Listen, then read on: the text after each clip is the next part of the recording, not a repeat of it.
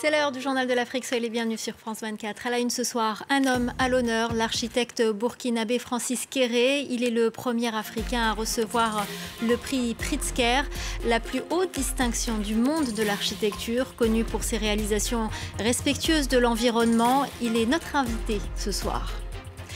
La détresse de dizaines de Camerounais bloqués en Ukraine, leurs multiples appels à leurs autorités pour les faire évacuer n'ont rien donné.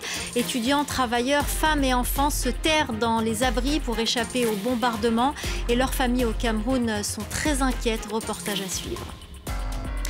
Le manque d'eau touche principalement les plus démunis au Cap en Afrique du Sud. Ce sont euh, les quartiers les plus pauvres qui en pâtissent. Vous verrez que cette pénurie d'eau n'est pas que la conséquence de la sécheresse, elle est aussi due à la vétusté des infrastructures. C'est dans son petit village burkinabé qu'il a fait ses premiers grands pas d'architecte. Il a offert à Gondo euh, ses premiers projets, sa première école, des logements pour les enseignants, une bibliothèque, un lycée, un atelier de formation et surtout un savoir-faire et des techniques de construction. Francis Kéré, euh, reconnu pour ses réalisations euh, durables, respectueuses de l'environnement, a été consacré à l'âge de 57 ans par la plus haute distinction du monde de l'architecture, le prix Pritzker. Et il est notre invité ce soir Bonsoir. Bonsoir, madame. Merci beaucoup d'être avec nous. Tout d'abord, euh, euh, qu'avez-vous ressenti lorsque vous avez appris euh, que vous étiez le lauréat du prix Pritzker Et qu'est-ce que ça va changer pour vous? Ah bah, Alors, c'était inattendu, une grande surprise, un sentiment d'honneur et de grande reconnaissance de ce que j'ai toujours considéré comme quelque chose de privé, de personnel c'est-à-dire d'utiliser ce que j'ai appris à faire euh, au service euh, des gens de chez moi. Euh, et bien sûr, qu'est-ce que ça veut dire pour moi? Ça m'encourage beaucoup de continuer à faire la recherche et à travailler dans le sens que voilà, j'ai démarré des travaux. je suis, je me sens très honoré. je suis heureux. C'était inattendu. Euh, et euh, voilà, je vais continuer dans ce sens. Alors vous êtes euh, un pionnier dans la construction durable, notamment vous avez réussi à, parce que vous avez réussi à conjuguer modernité, respect de l'environnement et, tradition. comment vous avez fait pour, pour marier tout ça, pour conjuguer tout ça? Non, au fait, c'est simple.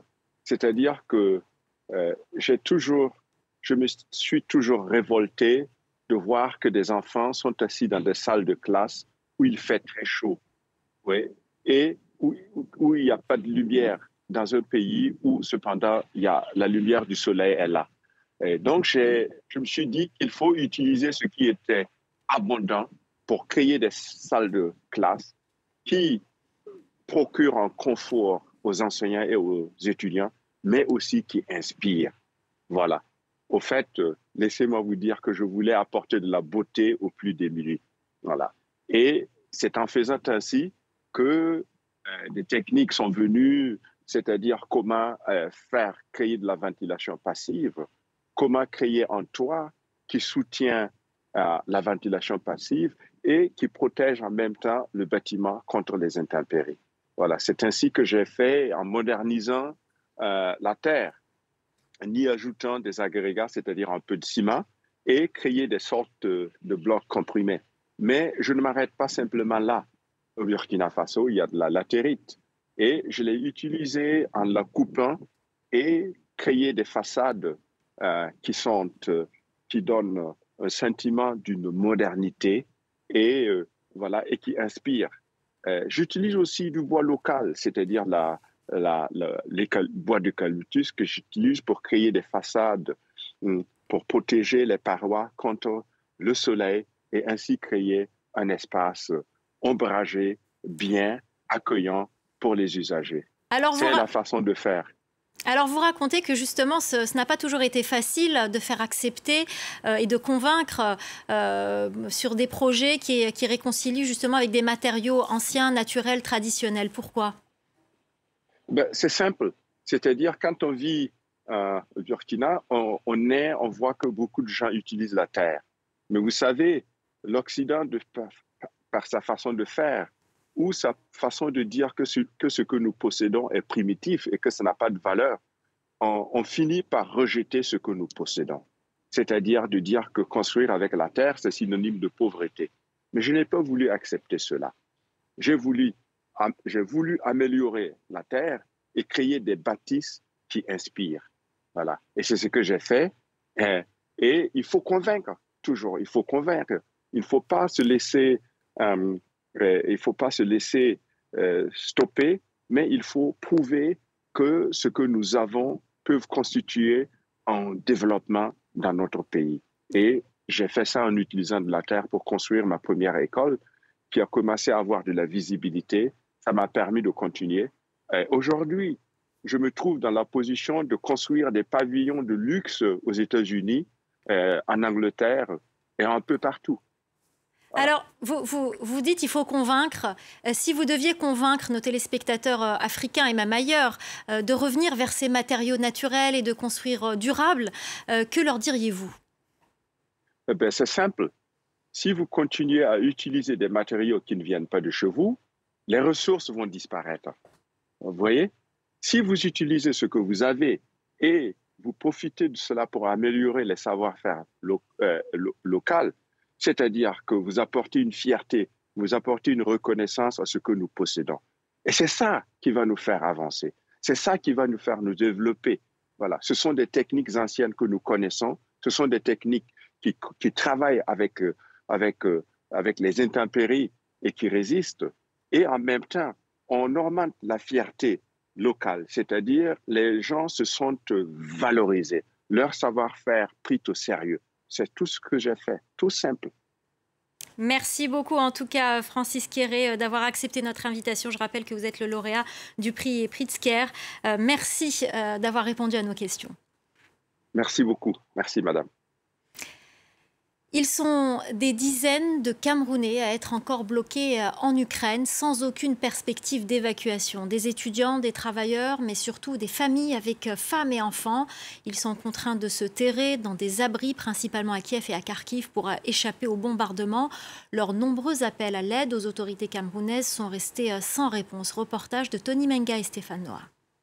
C'est très dur pour nous tous, mais tout ce qu'on veut maintenant, c'est de sortir grâce à des vidéos tournées avec leur téléphone portable, des dizaines de ressortissants camerounais, comme Adrien, un marin de 35 ans arrivé en Ukraine il y a 10 ans, témoignent de leur quotidien difficile depuis le début de l'offensive russe. On a eu la chance de pouvoir faire certaines courses. On a acheté du riz, euh, du sucre, euh, la farine. Donc euh, déjà, il n'y a plus de pain dans la ville, il n'y a plus rien. On mange une fois par jour. donc, comme vous comprenez, avec les enfants en plus, c'est très très compliqué des familles et de nombreux étudiants camerounais qui disent avoir sollicité l'aide de leur gouvernement afin d'être évacués. Ils n'ont reçu en retour que ce simple communiqué les appelant à la prudence et à suivre les instructions des autorités ukrainiennes. Aucun rapatriement n'a eu lieu. Nous avons appelé, nous avons fait tout ce qui était possible avec les ambassades, les autorités, mais tout ce qu'ils nous disent, c'est d'attendre, attendre, attendre. Et on attend, mais on n'a pas de nourriture, on n'a pas d'eau, on a très peur. À 5000 km de là, dans cette banlieue de Douala, la famille d'Adrien vit dans la tourmente. Parti en Europe pour une vie meilleure, le jeune homme subvenait aux besoins de la famille et prenait en charge les frais de santé de son père atteint de la maladie de Parkinson. Bonjour à tous, bienvenue si vous nous rejoignez sur France 24, bienvenue dans le journal. Regardez les informations ou discuter avec leur fils sur WhatsApp est devenu le seul moyen d'espérer pour ses parents. Espérer que les autorités prennent des mesures concrètes pour évacuer les ressortissants coincés en Ukraine. Quand tu envoies ton enfant d'aller chercher pour venir te soutenir et qu'il est en guerre, qu'est-ce que tu peux ressentir? Nous sommes en larmes depuis. C'était le grand soutien de la famille, c'est lui qui faisait presque tout pour nous. Vraiment, nous supplions euh, euh, les ONG, les organisations euh, humanitaires et le gouvernement camerounais de nous sortir nos enfants de ce, de ce pétrin. Depuis que la Russie a lancé le 24 février une attaque contre l'Ukraine, deux ressortissants camerounais sont décédés. On manque d'eau en Afrique du Sud et pourtant il ne s'agit pas forcément de sécheresse. Les infrastructures vétustes sont aussi euh, parfois responsables de nombreuses coupures d'eau et ce sont les quartiers les plus défavorisés qui en pâtissent le plus. C'est devenu la routine pour des milliers d'habitants du Cap. Tous les matins, ils cherchent des robinets. Chez eux, l'eau ne coule plus. On n'a pas d'autre choix que de se lever le matin et essayer de remplir nos seaux. Le manque d'eau est un problème récurrent. Il y a quatre ans, la ville a connu une grande sécheresse. Sur ces images, l'un des grands réservoirs de la ville à l'époque. Aujourd'hui, ce même réservoir est plein et pourtant l'eau n'arrive pas dans certains quartiers défavorisés. C'est pire qu'à l'époque, parce qu'à l'époque, on savait qu'on avait un problème d'eau. Maintenant, il y a de l'eau et nous le savons. C'est pire que pendant la sécheresse.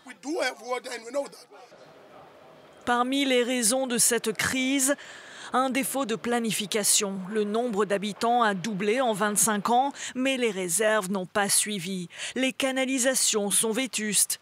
La ville, elle, accuse les habitants installés illégalement dans certains endroits. Pendant la pandémie, 17 nouveaux bidonvilles sont sortis de terre dans notre ville. Et on attend de la ville qu'elle amène l'eau, l'électricité et des égouts dans ces bidonvilles. C'est difficile à faire.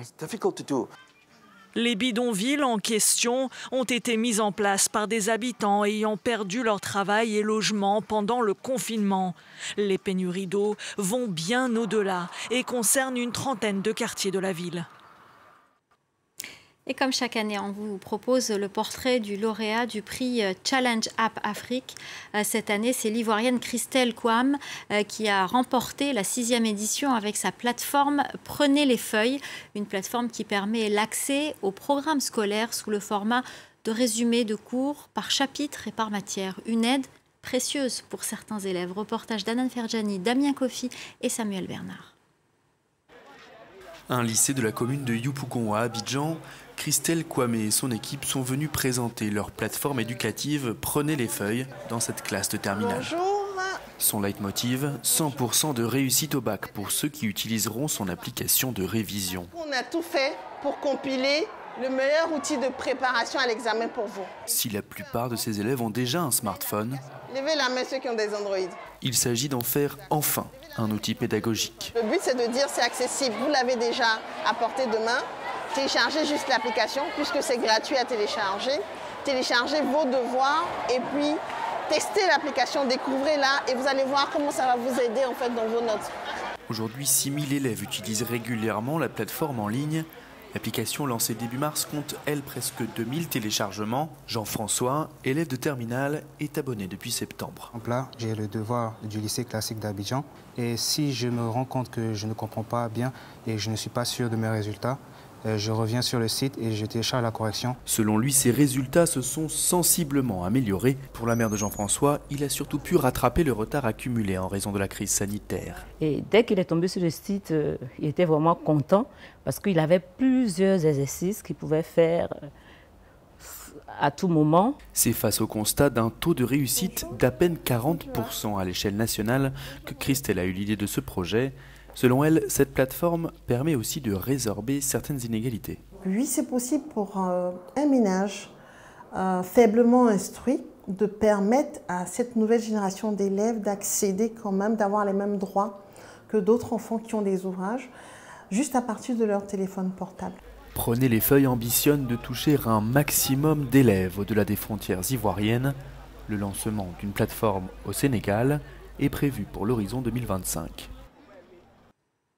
Et on vous parle du prix euh, des trophées de l'étranger. L'une des lauréates, Claudia Castellano, euh, vit à Eswatini, anciennement Swaziland. Elle travaille dans l'agriculture organique. Elle a monté une société qui fabrique des sauces pimentées et exporte partout dans le monde. Elle a été récompensée par le ministère des Affaires étrangères français pour euh, son engagement à la fois social et environnemental. Reportage de Caroline Dumay et Stéphane Carstens. Elle est tombée amoureuse de ce petit royaume montagneux et rural. Claudia a quitté définitivement sa Colombie natale en 2010 pour se lancer dans la commercialisation des piments en Iswatini. Elle fait travailler une soixantaine d'agriculteurs, d'agricultrices plutôt, car 80% de ses fournisseurs sont des femmes. C'est encore une société très patriarcale, euh, mais je me suis rendu compte très tôt que les femmes sont les piliers de la société. C'est un produit facile à cultiver dont le prix sur le marché est intéressant. I help the needy. Maintenant, j'aide les plus démunis et j'ai même réussi à m'acheter une gazinière. Claudia ne pourrait pas travailler sans ces femmes ni sans cette ONG qui forme ses partenaires à la permaculture. L'agriculture biologique est encore peu connue en Iswatini. On a cette perception que l'agriculture biologique est faite pour une certaine classe sociale. C'est en partie dû au fait que les produits sont chers, mais plus on aura de producteurs et plus les prix seront abordables.